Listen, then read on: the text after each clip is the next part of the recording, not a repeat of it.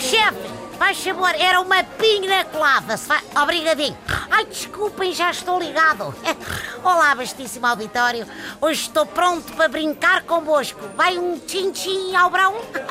Brindem com o que tiverem à mão. Nem que seja um cafezinho da máquina aí do escritório. O verão é maravilha, tem sol, tem menos trânsito na cidade, mas tem também uma coisa terrível a paragem nos campeonatos de futebol. Bom, eu estou de ressaca desde o final da Taça das Confederações, até já dei por mim a ver resumos do Brasileirão, a ver se. Mas não chega para matar saudades do desporto rei e dos reis do desporto. Por isso peguei na minha viatura e vim até ao sítio com mais jogadores de futebol por metro quadrado. O Algarve. Mais concretamente, o bar do Paulo China. Quer dizer, supostamente também é do Figo.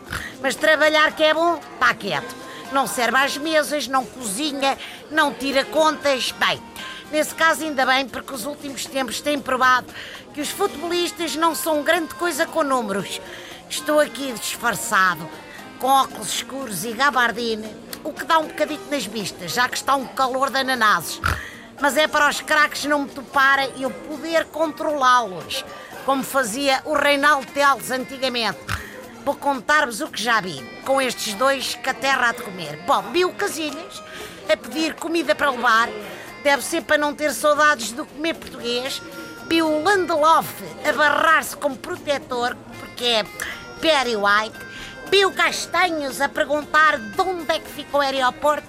Ouvi o de Poitra dizer que está fartinho das férias e vi o Coentrão a pedir gelo.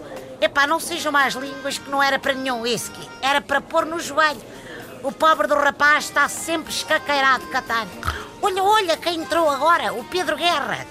Este sim apontou logo para a garrafeira. Podemos dizer que vai beber para esquecer.